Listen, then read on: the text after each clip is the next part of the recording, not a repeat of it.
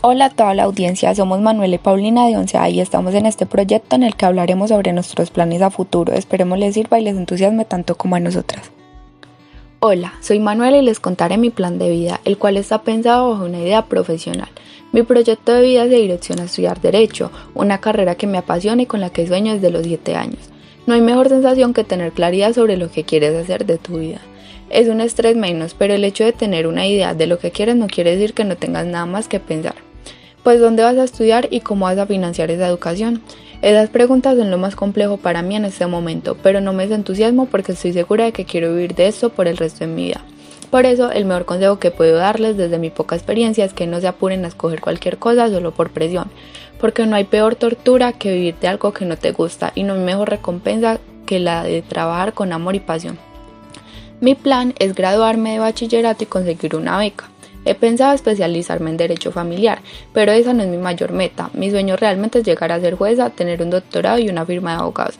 Sería mi realización de vida. Además, hay otras carreras que estudiaría. Bienes raíces, la cual me interesa porque es un gran ingreso, y culinaria, pero sería una carrera que estudiaría por gusto de aprender. Más no la ejercería. Eso básicamente es lo que quiero hacer después de graduarme con respecto a mi vida profesional.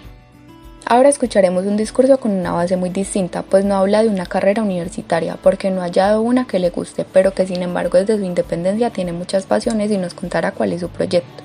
Nos demostrará que el no haber elegido una carrera aún no es la perdición y que hay más opciones. Hola, soy Paulina Mesa y les hablaré sobre mi plan de vida. Desde muy pequeña he pensado en ciertas carreras que me han llamado la atención y que creía que serían mi vocación en la vida pero a lo largo del tiempo y ahora estando en 11, no he logrado encontrar una carrera que realmente me apasione y quiera estudiar. Pero eso no es malo ni pienso desesperarme si no logro encontrar esa carrera que me llame la atención.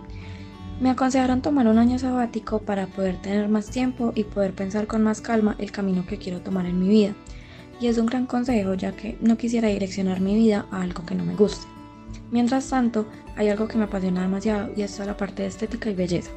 Estuve estudiando varias ramas en el área y he visto varias carreras las cuales pueden ir de la mano de esto que menciono. Así como pienso seguir estudiando las diferentes ramas de esta mientras organizo mis ideas para mi futuro.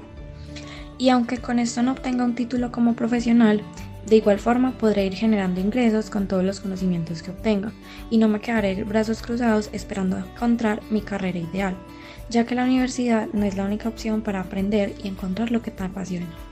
Bueno amigos, esto ha sido todo por el episodio 1 de este proyecto futuro. Esperamos les haya servido. Hasta la próxima.